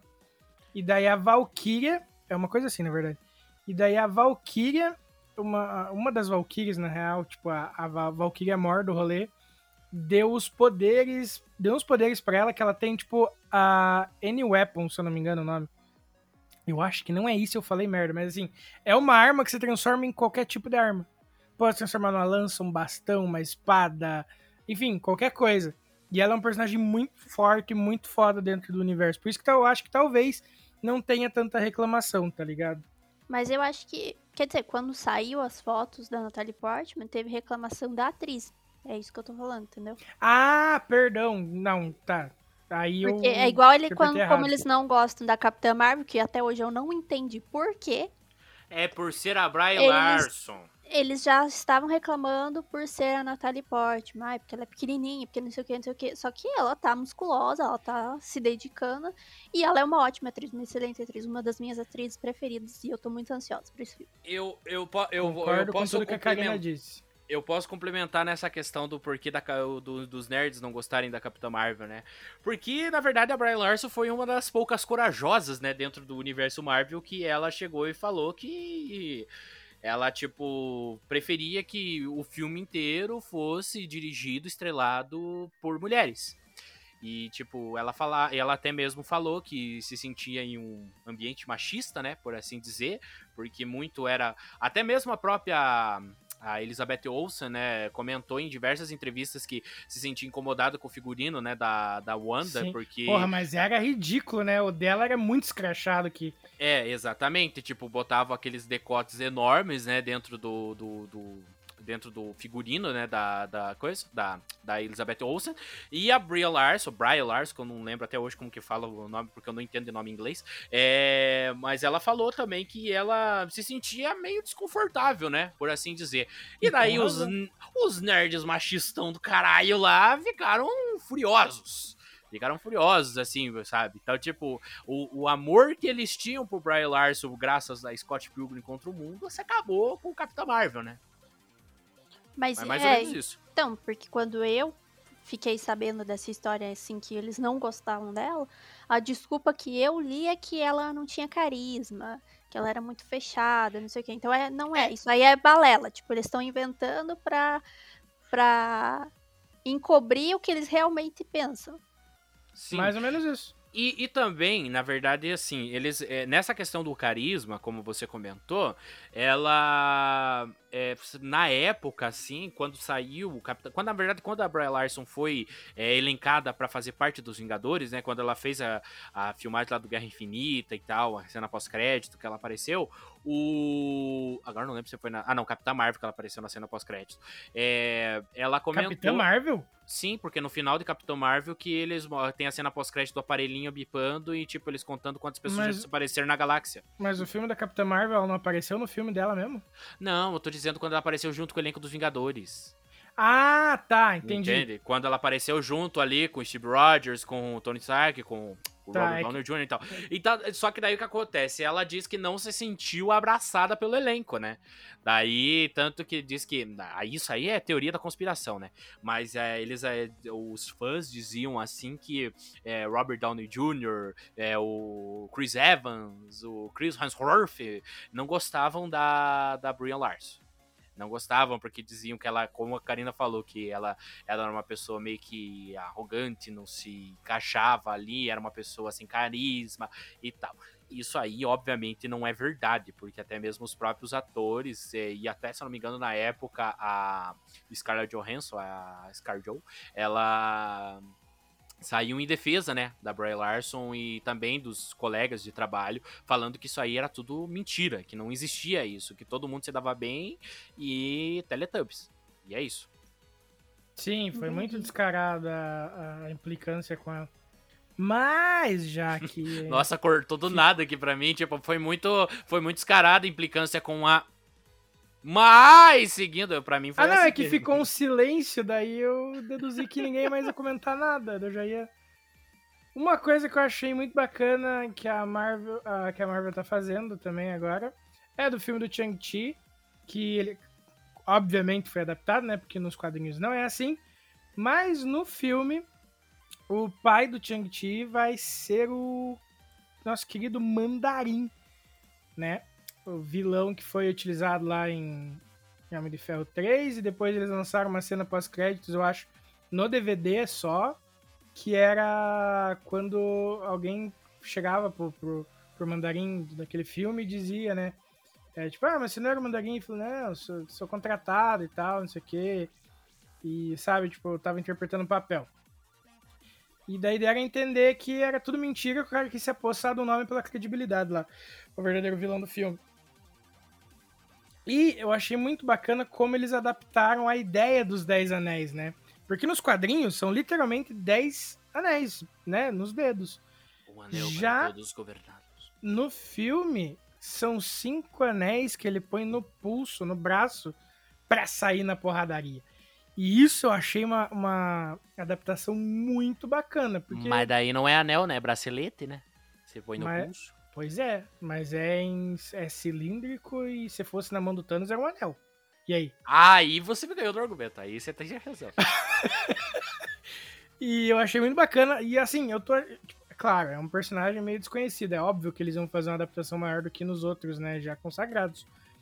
Mas, meus amigos, o que vocês acham dessas liberdades de adaptação que eles têm justamente para esses filmes menos desconhecidos, como foi Guardiões da Galáxia, como vai ser em Shang-Chi? Ah, que mais? Acredito que o, o próprio Homem-Formiga tem umas, umas adaptações aqui e ali. A, Que que própria vocês WandaVi- a própria WandaVision foi uma adaptação, né? Foi uma Não, não, mas é que. Só que assim, sim, sim, foi, foi livre roteiro, mas assim, você entende que é uma coisa já mais conhecida, porque Dinastia M é um arco, né? é, consagrado. Eu tô dizendo desses personagens mais tidos como time B. Quero a opinião de vocês. Obrigado, esses foram os meus colegas. Tô pensando. É, eu acho que eu acho que foi bacana. Eu acho que é bacana essa questão da liberdade criativa, né? Porque é claro que tem é aquela questão do 880, né? Tem tudo pra dar bom como tem tudo pra dar errado. Mas a gente viu que o Puta, agora me falhou a memória do James Gunn, né? É o James Gunn, é o diretor É. do do Guardiões, né? É, você- a gente vê com o James Gunn que Guardiões da Galáxia, que era uma coisa totalmente desconhecida, totalmente desconhecida mesmo, se tornou algo fantástico que todo mundo saiu pra comprar. E na época do filme era tipo um dos quadrinhos mais vendidos assim, é coisas, obras mais vendidas dentro dos sites como Amazon da vida, é, Saraiva na A época. própria Panini começou uma, a republicar no Brasil uma Exatamente. mensal. Eu cheguei a comprar mensal do, do Guardiões da Galáxia na época até o número 9, eu acho. É, então, tipo, isso deu um boom não só dentro do cinema, mas na questão do de história, né? De você ir buscar. E eu acho muito bacana essa questão de você, como fã, é que nem eu, por exemplo. Eu, é, eu pego como exemplo é, uma coisa que não é da Marvel, mas eu peguei como exemplo The Boys. The Boys é uma coisa que eu não conhecia, e graças à série, graças à adaptação do Prime Video, eu fui atrás dos quadrinhos. Entende? Então, tipo, ali eu, eu achei muito bacana conhecer esse universo que eu desconhecia. Eu vejo The Umbrella Academy, que foi o exemplo também, que muito se foi vendido, tipo, o, o próprio livro com, a, com todas as ilustrações, né? Porque, na verdade, tipo, ele é- são quadrinhos, mas eles... Sei lá, tipo, tem algumas histórias que não chega a ser quadrinhos, chega a ser, tipo, algum, algum amontoado de ilustrações, né? Do... Caralho, eu esqueci o nome do vocalista do My Chemical. Era do vocalista? O Jared Jared Way. Isso aí. Então, tipo, foi, eram desenhos dele, sabe? Que era uma história em quadrinhos, mas depois de um tempo foi, foram se tornando ilustrações e tal. E, tipo, a galera foi e comprou, sabe? Galera foda-se, foi, pegou, gastou o dinheiro ali. E é isso aí. Scott Pilgrim contra o Mundo, em 2010, que movimentou a venda dos quadrinhos do Scott Pilgrim. Tanto que, graças ao filme de 2010, foi trazido Scott Pilgrim contra o Mundo aqui pro Brasil, né? As seis versões, que foram transformadas em três volumes. Os, os seis volumes foram transformados em três aqui no Brasil, que É, ele foi saiu muito rápido. relançado, né? É, ele foi relançado. Já, já tipo, o público brasileiro já conhecia, mas não tão quanto o depois da saída do filme, né? É, eu concordo. Eu acho que algumas adaptações, assim. É claro que fãs, fãs mesmo que conhecem os quadrinhos, muitas vezes reclamam. Mas é para essa galera que, tipo, é meio leiga, entre aspas, de quadrinho, eu acho que é importante. Eu concordo tudo com o que o Victor falou. Por exemplo, muito ali, que nem ele falou da série do The Boys, foi através da, da série mesmo, da adaptação que ele chegou nos quadrinhos. Então, eu acho que uma coisa vai levando a outra. Desses filmes que passaram, e eu assisti o compilado que a Marvel fez apresentando todos esses, esses filmes que estão pra sair, os que saem esse ano, ano que vem, no outro ano ainda. E o que mais me hypou, os que mais me hyparam, na verdade, foi o Guardiões da Galáxia 3, que eu sou simplesmente apaixonado por esse filme. É sensacional a forma como eles fazem. E também o do. Opa, também. E também o do. Morte. E também o do Doutor Estranho, cara. Que eu tô realmente, sei lá, eu gosto muito do, do universo dele. Eu tô, eu tô esperando bastante. Na verdade, não são universos, né? são multiversos, porque o cara é foda, né? Exatamente. É verdade. Um de Ah. gente lá, tá? Quem Ah, não não, vai sabe, tomar né? teu cu. Meu, eu esqueci de um exemplo aqui que eu esqueci de dar pra vocês dessa questão da, a- da livre adaptação, né? Mas que levou à compra grande e também levou à republicação. Esquadrão Suicida. Esquadrão Suicida já tinha publicação aqui do Brasil, né? Foi feita publicação, só que daí o que acontece? É, a Panini fez a republicação do. A republicação não, ela fez a publicação, porque não tinha saído do Brasil, do. daquele. Como é que é? É rework. É como se fosse um rework, como fizeram com o Batman, né? O Batman 64, lá, alguma coisa assim. E fizeram também do Esquadrão Suicida, né? Só que a versão que veio aqui pro Brasil do Esquadrão Suicida é essa que a gente vai conhecer no filme de agora, que vai ser lançado. Não a- aquela do. Do. Não é aquela ruim que já saiu. Não aquela ruim que já saiu em 2015, 2016. Mas Aham. mesmo assim, graças ao filme, que levou a compra, levou ao conte- a galera buscar conteúdo, tentar achar animações. Então, tipo, é bacana essa questão do, do pessoal ir atrás, sabe? É, mas eu, Eu- acho que aí entra também um. É um bom exemplo do que eu falei. que, Tipo, algumas adaptações tem gente que não gosta. E esse do Esquadrão Suicida foi um exemplo, uma coisa que aconteceu comigo, porque o deles eu conhecia os quadrinhos. E aí quando saiu o primeiro filme, assim, você vê que é muito ruim. E daí você pegando os quadrinhos que são bons e vendo o primeiro filme, você já fica sei lá, fiquei decepcionada quando eu fui no cinema, fiquei É meio decepcionada. que o serviço contrário, né? Digamos É, assim. exatamente. Eu não sei. Acho que entraria, né, nisso que a gente tá falando. É, Sim, é ao sim. contrário, porque. E ainda mais que a experiência que eu tive no cinema também foi horrível, porque tinha um monte de criança gritando por causa O da Arlequina. dormindo, o é, reclamando. É, tinha um monte de criança gri- gritando, tinha um monte de criança cosplay, e que eu não sabia o que tava fazendo lá dentro. Mas que eu passei muita raiva aquele dia no cinema. Meu Deus do céu, o filme era ruim e criança gritando no meu ouvido. Mas eu acho que é um exemplo ao contrário, assim, que os quadrinhos são bons, os quadrinhos são legais. E aí o filme, o primeiro foi uma merda, né? Nossa, aquele filme é uma bosta. Verdadeiro desserviço. É uma merda aquele filme. Vamos ver o segundo, né? Eu não tô nem animada pra ver, eu tô até com medo. Hand! Eu só Naqueles- lembro, a única coisa que eu lembro do trailer do, desse aí é o Sylvester Stallone falando Hand! Aquele erguendo a mão lá com o tubarão, é isso aí. no, no rolê da, do Amar Demais, eu vou dizer que o meu filme mais, que mais me deixou hypado foi o The Marvels. Porque, pra quem não sabe, a Kamala Khan, né? a- Agora eu me buguei tudo. Quem que é a Miss Marvel? Quem que é a... Ela é Miss Marvel, isso. A Capitã é a outra. Aí ela vai ter uma série Disney Plus, né? Contando a, a história dela. Inclusive, já vazou imagem, fotos do set e o uniforme dela, né? O coisa tá muito da hora. Muito da hora mesmo. Muito fiel ao- aos quadrinhos. Achei muito foda.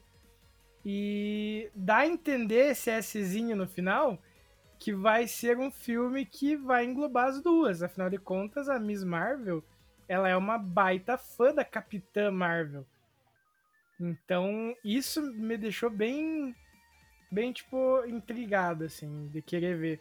Porque aqui a gente tem os lançamentos de filme, né? Mas, por exemplo, foi falado sobre uma segunda temporada da, da, Wanda- da, da WandaVision, só que daí, no caso, vai ser só Feiticeiro Escarlate, se eu não me engano. Ah, tem a série do Loki que vai sair. Tem mais algumas séries que foram anunciadas, que agora eu não vou lembrar de ca- cabeça, que complementam isso, isso dos, dos filmes aí, né? Então eu acho que a Marvel tá construindo um verdadeiro império no cinema.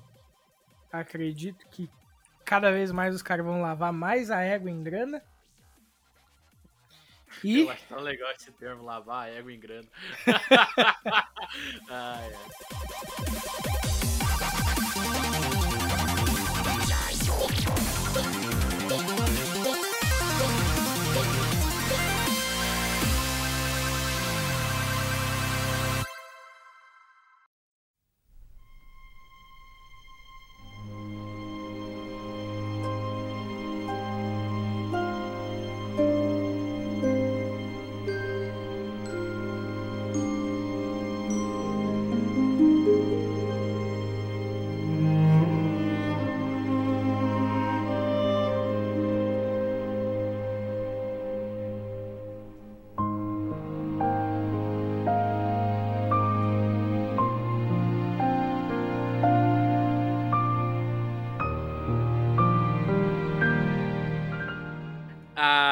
Gente falou de coisas muito. é, a gente falou sobre assuntos aqui, né, da semana. E um dos assuntos que também aconteceu na semana que nós estamos gravando, né? Estamos gravando dia 6 de maio esse episódio. E na terça-feira, né? Na terça-feira, infelizmente, o, o Brasil perdeu um dos grandes nomes aí da. do- um grande artista brasileiro, né? Um dos grandes nomes, não só do, no cinema, mas na TV, do, do teatro, da representatividade que ele carregava consigo. Foi então. Terça-feira, o Brasil perdeu o Paulo Gustavo, que foi uma das vítimas, das mais de 400 mil vítimas que temos aqui no Brasil hoje da Covid-19, né? Essa doença que vem causando uma grande dor e um grande sofrimento é, para pais, mães, filhos, é, marido, mulher, enfim, tá causando tá causando um grande, uma grande dor, né? A cada dia que passa, quando a gente percebe que os números só aumentam e nada tá sendo feito, é, vacinação atrasada, é, municípios que não conseguiram completar a segunda dose porque não tem mais vacina, porque nós temos um governo podre, né? Por assim dizer. É, E é triste saber que uma dessas pessoas, como assim, é, tipo, essas pessoas, essas 400 mil mortes, poderiam ser revertidas se desde o começo, né, o país tomasse aquelas precauções que outros países tomaram, né. É, E uma dessas vítimas foi o Paulo Gustavo, uma das grandes comoções aí dessa semana, né, vítima da Covid, que tinha, como ele revelou em entrevista, né, para o GNT na em 2020 que ele tinha muito medo de contrair a doença, né? E infelizmente ele contraiu, ficou inter- entubado por cinco, eh, ficou internado, né, por 52 dias e veio a falecer no, na última terça-feira. E como eu comentei, foi um grande nome. Começou no teatro, né? Começou é, Fazia um até stand-up no começo. Tipo, fazia stand-up. Alguns não caracterizavam como stand-up porque ele já ia com o personagem da Dona Hermínia, né? Tanto que eu lembro dele ir no Jô fazer um trecho do, do show dele e tal. E Uhum. não era uma peça, né? Era sempre ele contando a- as histórias como um stand-up, né? Sim. Inclusive, eu tava até lembrando desse fato em específico com uma amiga que publicou um story sobre a, a morte do, do Paulo Gustavo. E eu falei, caraca, e a gente costumava ficar assistindo aquele vídeo, sei lá, em loop, lá em 2011, tá ligado? Um dos, dos primeiros, dos primórdios da, daquela, daquela geração do humor, do stand-up e tudo mais. E a gente costumava assistir na, na faculdade, às vezes, e coisas assim, sabe? Então foi uma lembrança. é, foi uma coisa triste que acabou gerando uma lembrança, né? Bem, bem calorosa. Exatamente. E foi uma pessoa que, por onde passou, né, fez sucesso. É, como você comentou no teatro, a peça dele lotava. Tipo, em 2006, né, que ele começou, 2005, 2006, que ele começou a interpretar a Dona Hermínia, né? Que, na verdade, a, a Minha Mãe é uma peça, era tipo uma série em- meio que no estilo anos 50, né? Se você Uhum. for pegar os as primeiras fotos que foram tiradas, ele não tinha ainda os bobs na cabeça, né? Como a Dona Hermínia tinha, né? Que, na verdade, a Dona Hermínia ficou muito conhecida no teatro, mas eu acho que ela ficou conhecida no Brasil inteiro graças ao cinema, né? Graças aos, fi- aos filmes estrelados por Paulo Gustavo, né? Que ele trouxe a personagem para uma nova plataforma. E chegou na- nas telas de cinema, chegou nas telas de te- televisão brasileira, era o filme passando, sendo sucesso, a família inteira assistia, adorava rir. Meu pai com a minha mãe, até quando. Até quando eu comentei com a minha mãe que Paulo Gustavo havia falecido, minha mãe falou: Nossa, que triste, né? Um grande artista você vai. Meu pai com a minha mãe, eu lembro de até tempos, acho, se eu não me engano, faz o que? Faz uns 4 ou 5 meses atrás, o filme, Minha Mãe é uma Peça 3, estava passando no Telecine. Se tinha que ver, o meu pai com a minha mãe choravam de dar risada vendo aquele filme. E o filme é muito bom mesmo, sabe? Então o Paulo Gustavo conseguia cativar o diferente o, o público em si, sabe? Ele conseguia cativar, não importa se fosse homem, mulher, criança, é, idoso, enfim, ele conquistava todo mundo. Então essa era uma grande qualidade, né, do do ator.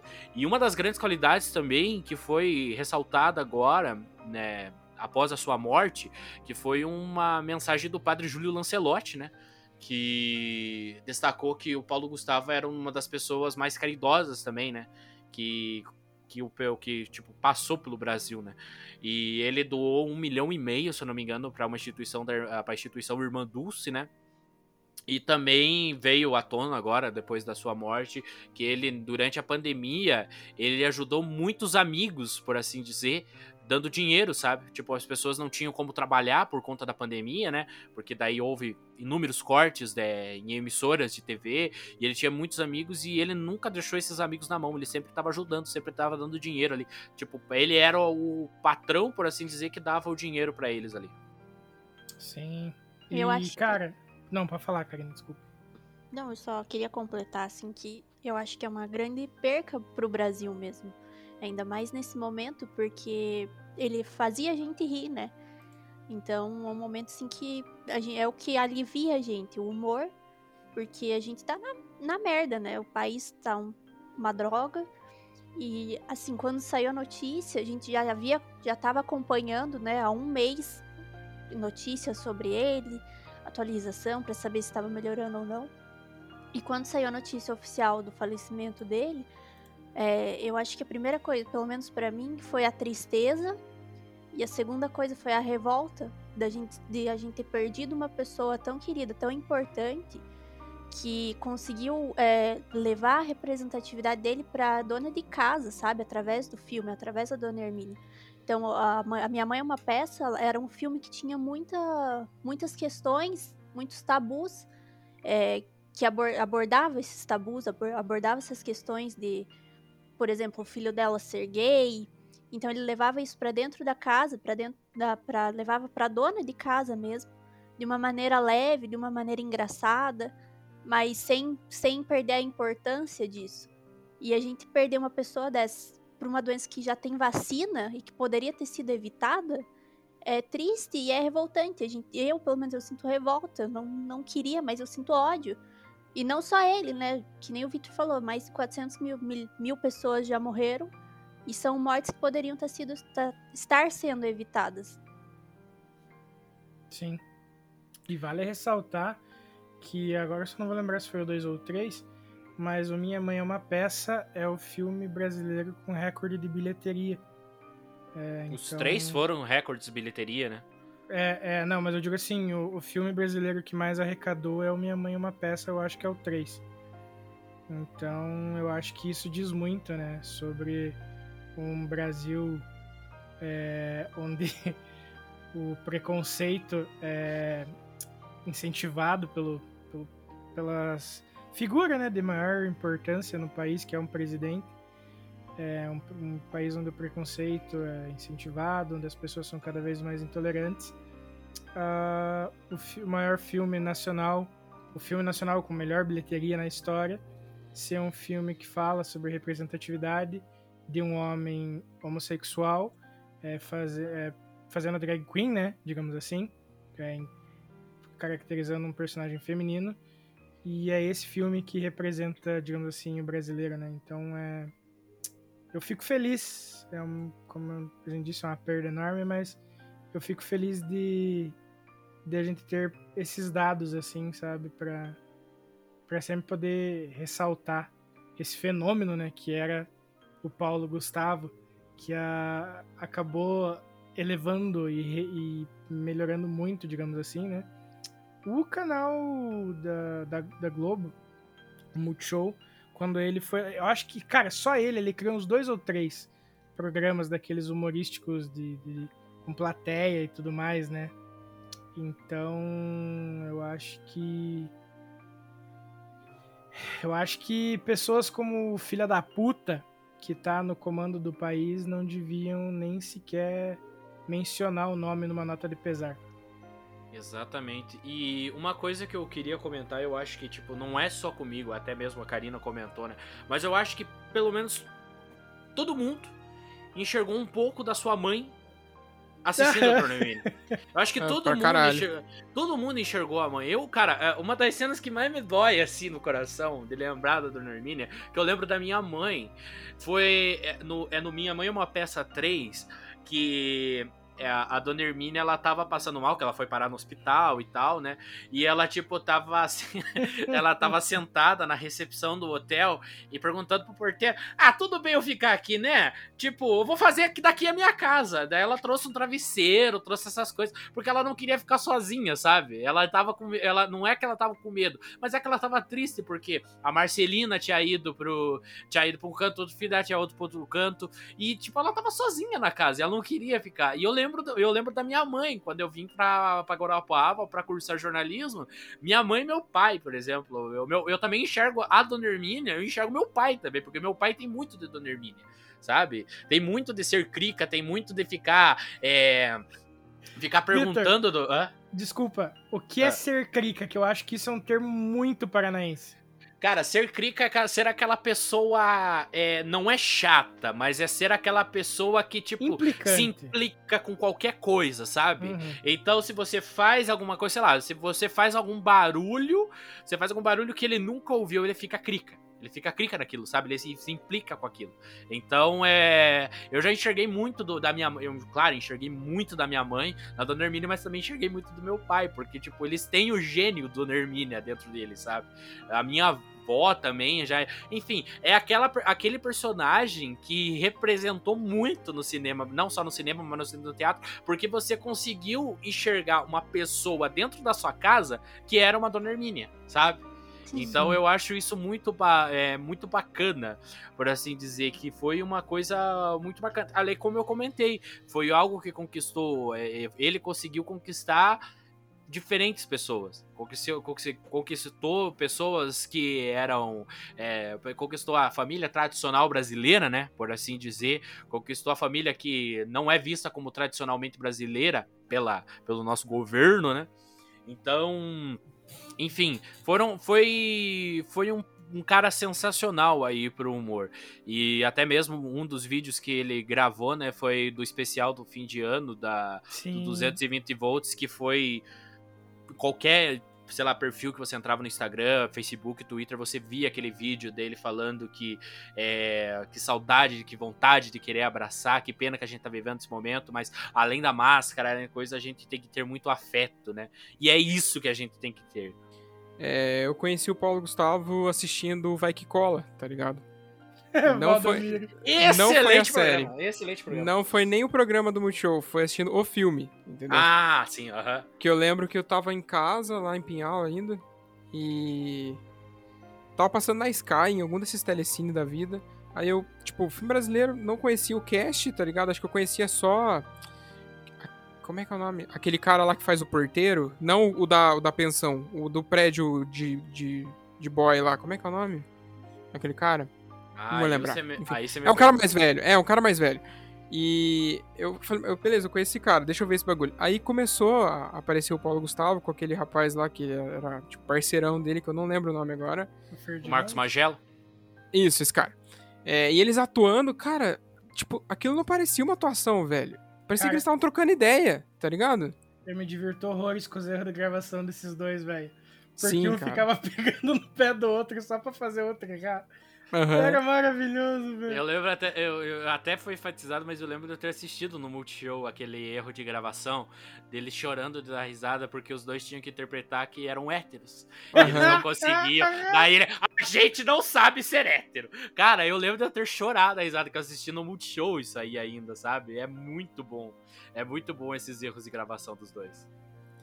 E, cara, eu. Sei lá, mano. Eu, eu assistia o cara e eu, eu não conseguia parar de dar risada. Tipo, sabe quando você assiste a parada e você fica com a cara de riso, tá ligado? Porque você sabe que, tipo, mais cedo ou mais tarde vai acontecer alguma coisa que você vai dar risada. Você fica esperando o cara fazer a parada. E sei lá, mano, ele era incrível em tudo que ele fazia. E né, já foi falado pra caralho isso aqui. Mas é, vai ser. Vai fazer falta pro, pro cotidiano das pessoas, eu digo. E se você quer matar um pouco da saudade, por assim dizer, de Paulo Gustavo, né? O Globoplay, ele preparou um especial, uma espécie de, de nova lista, né? De minha lista, é, com todas as produções de Paulo Gustavo que estão disponíveis através do Grupo Globo. Então lá você pode assistir o Vai Que Cola, se você tiver assinatura, né? Do, do Globoplay. Mas lá você pode assistir o Vai Que Cola, os filmes do Minha Mãe é uma Peça, o, outros filmes que Paulo Gustavo interpretou, Os Homens São de Marte, é pra lá que eu vou, enfim, é... Tudo isso você pode encontrar no Globoplay, esse especial, né? Além de hoje também, se eu não me engano, o Telecine tinha feito um especial que estava aberto pra quem era assinante Sky, Net, enfim, de todos os filmes de Paulo Gustavo. Pra encerrar esse esse tópico, essa homenagem, eu não vou, eu não achei aquele volta o tweet que eu li, mas eu acho que representa muito bem essa essa sensação que no filme Minha Mãe é uma Peça fala que não existe uma tristeza maior do que uma mãe perder um filho, né? E o Paulo Gustavo, que de certa forma foi meio que um pouco de cada mãe no Brasil, agora que foi embora, deixa saudade de um, de um filho que vai embora, né? Então fica aí essa nossa pequena homenagem.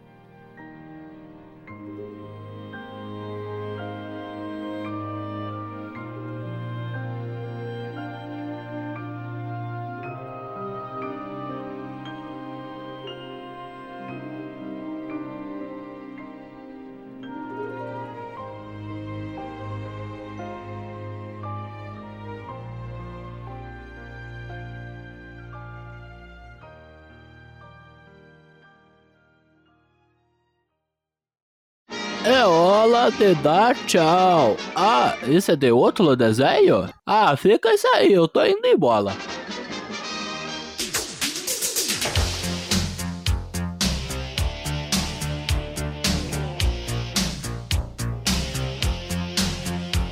Mas ainda tem episódio pela frente e falta a gente fazer as nossas indicações da semana. Então vamos começar aí pelo nosso querido pela Karina, que reclama de ser a primeira, então vai ser a primeira de novo pra ela dizer que não tem. Parabéns, Karina! Ê! Depois disso você vai ganhar um financiamento aí pelo FIES. Ai, que horror. Deus me livre. Acabei de terminar mês passado de pagar minha faculdade. Então vai ser pelo Minha Casa Minha Vida. Isso aí pode ser. Isso aí eu queria. tá, então a minha indicação dessa semana, eu vou trazer de novo um perfil do Instagram. E o, o user dele é a Casa do, do Vira-Lata. Não sei se vocês conhecem. É um protetor, o Gabriel, que resgata animais de rua, resgata animais em situações. é, enfim, que a gente já sabe de mau- maus tratos, de abandono. E ele criou, né? Ele tem esse Instagram para as pessoas terem contato. Ele é de São Paulo. E no Instagram, assim, ele, ele faz como se os, se os animais fossem. Quer dizer, os animais são, né? O centro das atenções. O Instagram é todo voltado para eles. Mas é de um jeito, assim, que você se apega pelo bichinho ali que ele tá mostrando. Tanto que, que tipo, quando ele doa esse animal, você fica feliz porque o animal está indo para uma casa. E ao mesmo tempo você fica triste porque você pensa, cara, eu nunca mais vou ver esse bicho no- nos, nos stories dele.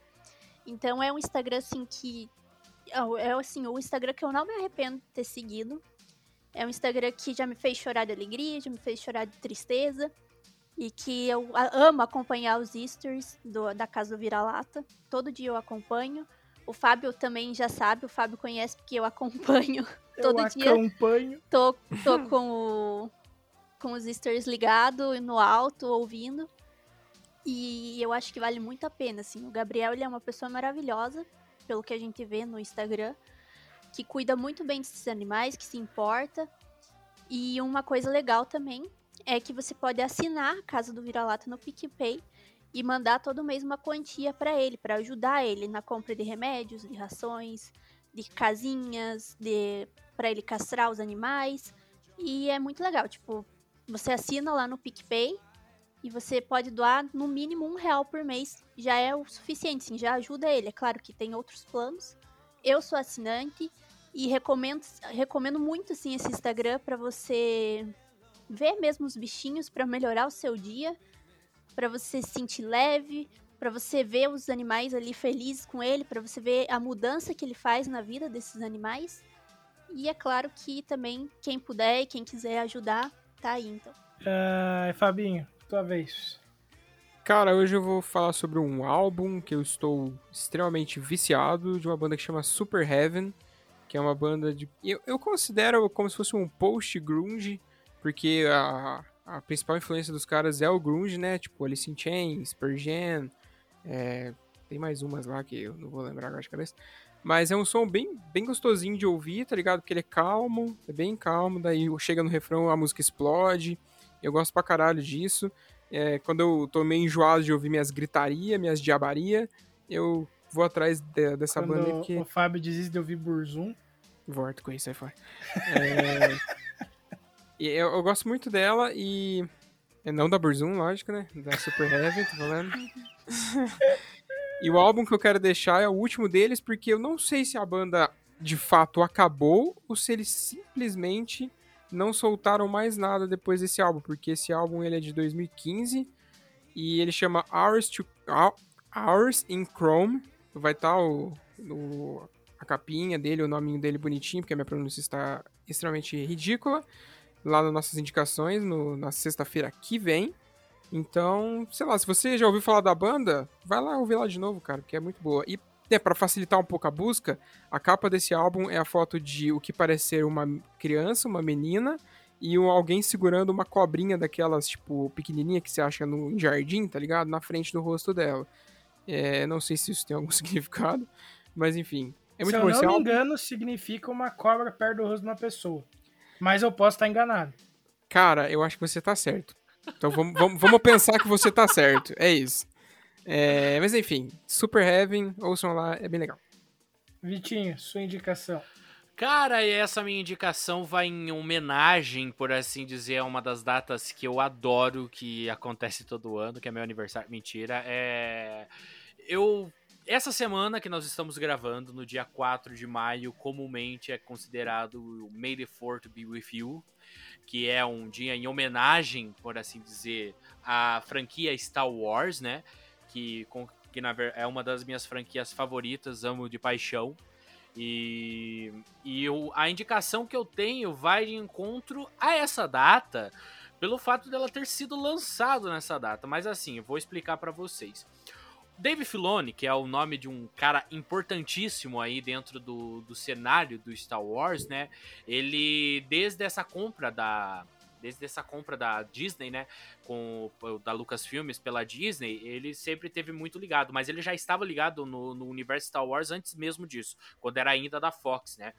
Então, o Dave Filoni é um nome conhecidíssimo aí nas séries como The Mandalorian, é, o, o livro do Boba Fett que vai ser lançado em breve, a, a, a série da Soca, é, enfim, ele tá como é, produtor executivo, né? Além de ter sido diretor e escritor, né, do Mandalorian.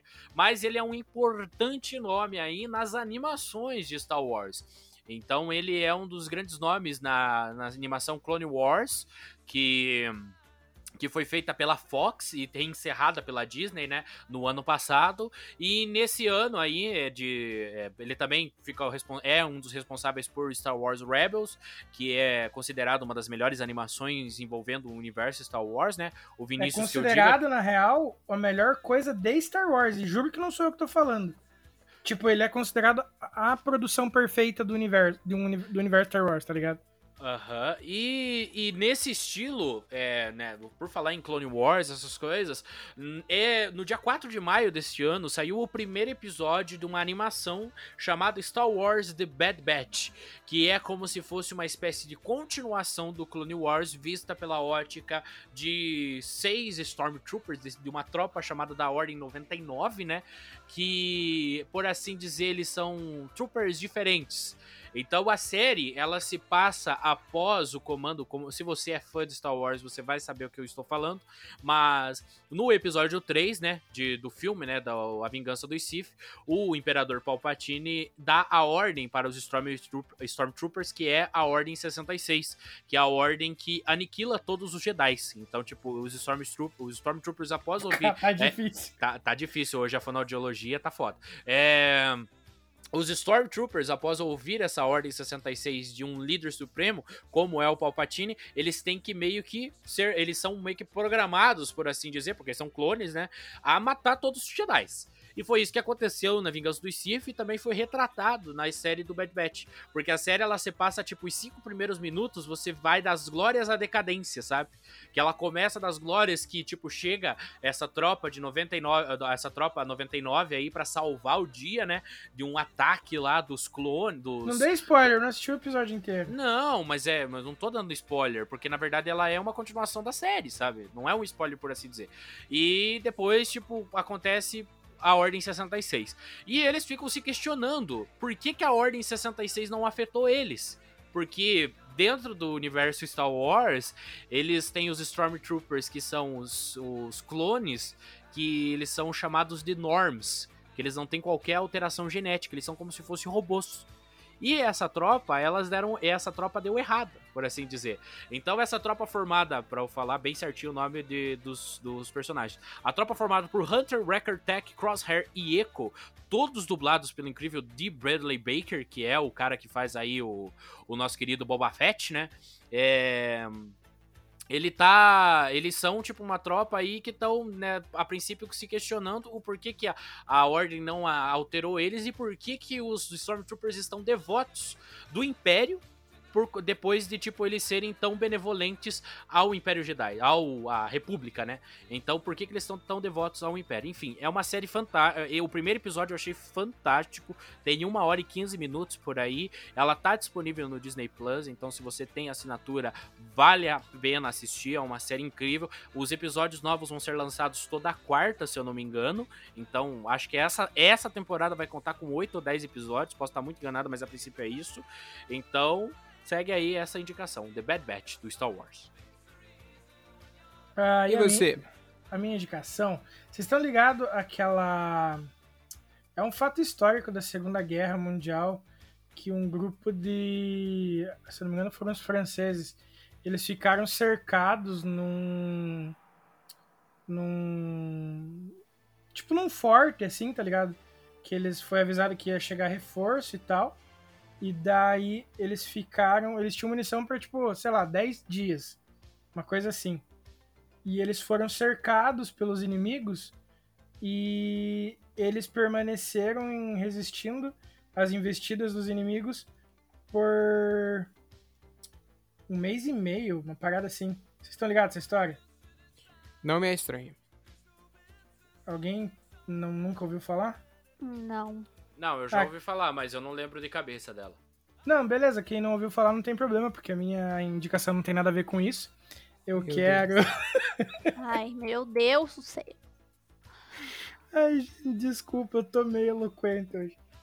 Eu quero indicar um jogo que eu já indiquei uma vez, mas eu preciso reindicá-lo porque eu voltei a jogá-lo agora que eu sou uma pessoa formada. E, cara, ele é muito mais legal quando você começa a, a entender ele a fundo, que é um jogo chamado The Swords of Dito, Mormos Curse. Eu já indiquei em vários lugares, sempre que me perguntam, eu tô indicando essa parada. Que ele é um jogo que ele, a história, entre aspas, não tem fim. Ex- existe uma cidade chamada Dito, e essa cidade foi amaldiçoada por uma bruxa chamada Mormo. E a cada 100 anos, um guerreiro da cidade, o espírito do guerreiro da cidade, é, as memórias desse guerreiro, eles, eles, elas surgem em uma pessoa, junto com o espírito do guerreiro, né? E essa, daí você tem cinco dias dentro do jogo para se preparar para enfrentar a vilã. Se você ganha da vilã, a cidade prospera por 100 anos. Se você morre, a cidade se fode por 100 anos. E você pode morrer quantas vezes você quiser, você pode ganhar quantas vezes você quiser. Só que conforme você vai ganhando, o jogo vai te dando é, indícios de que tem como você quebrar essa maldição onde você vai derrotar a, a bruxa pela última vez. Eh, Digamos assim, né? Então. E ele é um jogo formado. que todos O mapa dele é formado de forma procedural. Cada vez que você morre ou que você ganha da vilã, como passa 100 anos, o mapa sofre modificações drásticas, assim, digamos. A cidade vai estar sempre no mesmo lugar, mas o, mas o resto do mapa pode mudar, sabe? A torre da, da vilã vai estar sempre no mesmo lugar. Mas, por exemplo, vá, um lugar que tinha tipo uma montanhazinha que você tinha que subir com uma escada, essa montanha pode não existir, ou pode existir uma caverna naquela montanha, ou a caverna que existia naquela montanha não existe mais. Enfim, é muito bacana a mudança que o cenário sofre, porque assim não tem essa parada de tipo, ah, eu já decorei onde tá as armas, eu decorei onde tá as coisas, eu vou sempre buscar. Hum, hum, hum, hum, não tem dessa. Você vai ter que toda vez se joga e sair desbloqueando personagenzinhos, assim, para cada vez que você reencarna. Sem falar que o jogo tem uma narrativa. É, ele não tem dublagem, né? Mas ele tem uma, a- tem uma narradora, que é a Puku, que é um besourinho rola bosta, que ela é ajudante do, do ser divino que protege o equilíbrio, né? E tal. Então ela vem, tipo assim, ah, você é a, a- espada de Dito, né? Que é chamado o herói que vai defender a cidade. Então, você é detentor, você recebe, recebe os poderes do, e o legado da espada de Dito, agora você tem que se despertar pra vida, e ela vai te explicando a história sempre de uma maneira muito, muito interessante. Uma Enfim. clara imitação da nave do Legend of Zelda. é Isso. Segue as plataformas aí: PlayStation 4, Nintendo Switch, Android, Microsoft Windows, Linux e Mac. Tá aí, ó, não tem pro Xbox. Mas, enfim, é um jogo muito bom, eu super indico, realmente vale muito a pena. Você vai perder um bom tempo, especialmente quando você derrotar ela pela primeira vez, que daí você entra em contato com uma outra entidade lá e ela te explica que essa que essa maldição pode ser quebrada e ela só diz isso. Aí você tem que ir descobrindo, conversando com o NPC, derrotando o bicho pra conversar com a entidade de novo. Aí você aprende umas manhas pra voltar no tempo. É... Que eu nem falei, você tem cinco dias quando o espírito ressurge, né? O espírito da espada. Então você tem cinco dias E daí você pode voltar no tempo para se preparar melhor. Ou, tipo, sei lá, você não conseguiu achar todas as armas para melhorar a tua batalha. Então, você pode coletar umas paradinhas, você faz uma oferenda para essa outra divindade, que é uma baleia. E daí ela te, ela te volta no tempo e daí você consegue upar mais. Enfim, cara, é um jogo muito bom mesmo, mesmo, mesmo. Eu só não zerei ele ainda, porque ele é um jogo muito bacana, mas ele fica muito mais divertido jogando D2. Muito mais. É, é quase outra experiência. E uma dica de ouro aí, Vinícius, para você ouvinte que está ouvindo esse episódio antes do dia 11 de maio de 2021, o jogo tá em promoção aí na plataforma Steam. Você pode comprar o do Swords of Dito por apenas R$ 9,56, até dia 11 de maio de 2021. Então é isso, senhoras e senhores. Depois de quase duas horas de gravação, lavação de roupa suja, tudo mais que você puder imaginar, chegamos ao fim de mais um episódio do NTDT. Ah, eu também tô triste, mas é aquilo. Com vocês, o meu velho e querido banco. Não, mentira. É... Fabinho, dá o seu tchau, tchau e o seu boa noite, vizinhança. O nosso Paulinho Gogó aí do podcast. Ah, papai. Boa noite, bom dia, boa tarde, enfim, independente do horário que você está ouvindo. Muito obrigado mais uma vez pela companhia, muito obrigado aos meus queridos colegas de podcast por mais um episódio. E será que eu, eu alerto as pessoas com signos interessantes hoje ou não? Eu Cara, acho que hoje devia ser meio subjetivo. Tipo, quem Hum, pegar, pegou. Não ser tão. Signo- Ah, tão peixes, direto ao signo de peixes. Peixes? Hum, deixa eu pensar aqui. Ó, Libra. li- Libra ou peixe? O que, que vocês acham? Libra, eu sou Libra, vai. Tá. A, a Musão também é Libra, né, Musão? Sou. Sou. Então ganhou por maioria. Ah, Ai, meu Deus, essa piada fica sempre muito boa. Ah, pai, pai. Então, pessoas de Libra que estão nos ouvindo aqui, por favor, fiquem longe de réguas vermelhas, ok? Obrigado. tá bom, muito obrigada, viu? Ô, Fábio, não, ô, de verdade, eu fechei muito o cu. Porque lá no, no- no- na rádio eu só tenho uma régua no bagulho e a filha da puta é vermelha, viado. Como é que você sabe? disso. Eu não sabia disso. É o poder do signo. Ô, vai tomando teu cu, Fábio, na moral. Você, você que é de Libra, não dirija carro da marca Chevrolet. Ô, porra! Mas daí eu, Vai de a pé, vagabundo. eu já sei, eu vou trabalhar surfando numa régua vermelha. Maravilha. Fechou. Vitinho, seu adeus. Cara, o meu adeus hoje vai vai especial, porque eu quero dar o meu adeus pra esse projeto. Semana que vem não tô mais fazendo por mentira. É sempre bom fazer aquele drama, né? Pra vocês ficarem, ah, mas vocês certeza que vão dar graça, né? Principalmente o Vinícius. Mas eu queria agradecer aí de coração a todos vocês aí por acompanhar esse episódio. E graças a Deus não vai ser eu que vou editar essa semana, Brasil!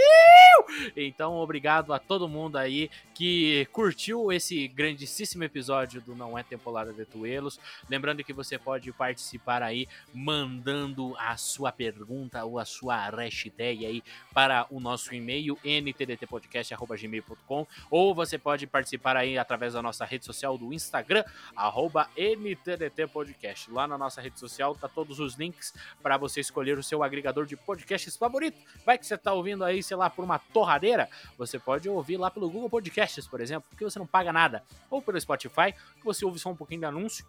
Mas depois você pode ouvir o podcast aí completinho. Então é isso. Um grande abraço a todos. Se cuidem. E para você que tá nesse momento que tá ouvindo o podcast e tá usando uma camiseta vermelha, parabéns. Bom gosto. Porra, eu já ia assustar, porque eu tô minha do Homem-Aranha. Aí eu falei, não pode. Não, não. Não, eu falei, aí vocês estão. O Raulzinho mandou foto, né? Não pode. Enfim, Karina, sua despedida de hoje. Então, quero agradecer pelo convite. Pelo Ah, jeito, convite ao agora, caralho, agora... agora... você é fixo no Oh, bagulho. deixa eu falar. É, agora, pelo jeito, né, vou ficar fixa eu falando, tá? Eu falando. E, e é isso, então. Tchau. Muito obrigada pra quem acompanhou, pra quem gostou e aguenta a gente, que não é fácil. É, principalmente o Vinícius. Mas ah, bem desgraçada você mesmo. Viu? Eu só E queria levantar uma cuidem. discórdia depois. ah, depois. Meu, Ca- Karina, eu, só queria levantar uma Discord aqui pra você encher o saco do teu namorado, porque o seu namorado falou assim, foi muito bom gravar com os meus colegas, e não falou que foi bom gravar com o mozão. Olha só. Mas aí que tá, Vitor, pra um relacionamento ser saudável, acima deles serem um casal, eles têm que ser muito amigo.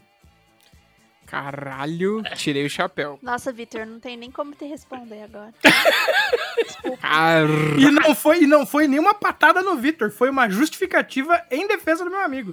Obrigado, parceiro. Picture Obrigado. yourself in a river with tangerine trees. Obrigado. Mas Enfim, por, por mais deixa- que tenha teor de piada, isso é muito real, gente. Isso que eu falei é muito real. Deixa eu verdade. terminar, deixa eu terminar.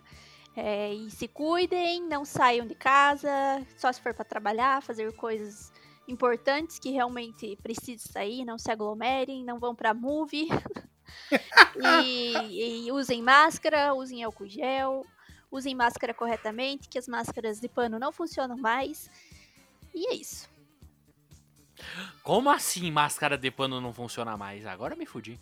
É. Vou pelar. PFF2. Ah, é verdade. Comprar essa. Paraná fala francês, né? Muito bom essa. E atenção, ó, recadinho pra você. Se você durante o episódio tava tomando um copo de coca, Ah, vai Ah, tomar no cu. Eu não tava tomando, eu tava numa caneca de coca, então dá licença. Não é pra mim dessa vez, otário.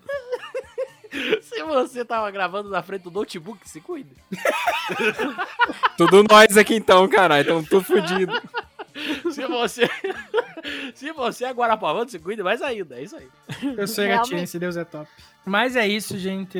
Muito obrigado a todos que ouviram mais esse episódio dessa nossa bagaça que a gente chama de podcast, mas é muito divertido nos reunirmos para gravarmos. E eu quero falar alguma coisa errada, mas eu não tô conseguindo pensar em nada.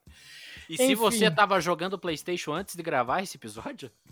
Se eu tava jogando PlayStation durante Se a você gravação se do chama episódio. Vinícius, Ai, cara, então é isso. Não, lembre-se, não diga alô, diga Vitinho, massagista do SUS, e nos vemos no próximo. Um abraço. Tem massagista Falou. do SUS, cara? Não Ah. sabia dessa.